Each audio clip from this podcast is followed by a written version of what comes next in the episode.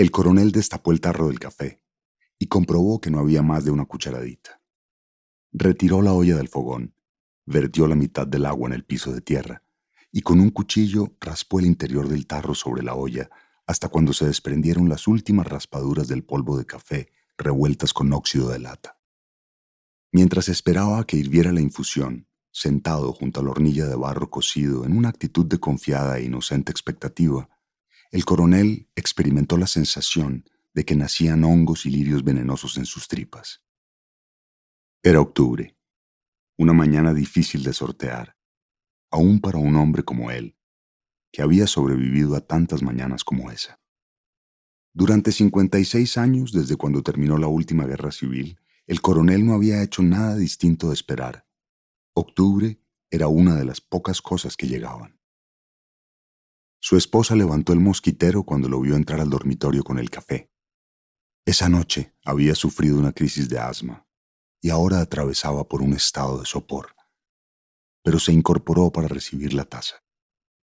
¿Y tú? dijo. Ya tomé, mintió el coronel. Todavía quedaba una cucharada grande. En ese momento empezaron los dobles. El coronel se había olvidado del entierro. Mientras su esposa tomaba el café, descolgó la hamaca en un extremo y la enrolló en el otro, detrás de la puerta. La mujer pensó en el muerto.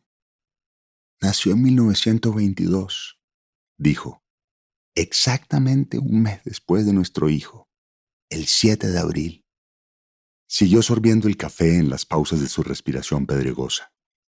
Era una mujer construida apenas en cartílagos blancos sobre una espina dorsal arqueada e inflexible. Los trastornos respiratorios la obligaban a preguntar afirmando. Cuando terminó el café, todavía estaba pensando en el muerto. Debe ser horrible estar enterrado en octubre, dijo, pero su marido no le puso atención. Abrió la ventana. Octubre se había instalado en el patio. Contemplando la vegetación que reventaba en verdes intensos, las minúsculas tiendas de las lombrices en el barro, el coronel volvió a sentir el mes asiago en los intestinos. Tengo los huesos húmedos, dijo. Es el invierno, replicó la mujer. Desde que empezó a llover te estoy diciendo que duermas con las medias puestas. Hace una semana que estoy durmiendo con ellas. Llovía despacio pero sin pausas. El coronel habría preferido envolverse en una manta de lana y meterse otra vez en la hamaca, pero la insistencia de los bronces rotos le recordó el entierro. Es octubre, murmuró, y caminó hacia el centro del cuarto. Solo entonces se acordó del gallo amarrado a la pata de la cama.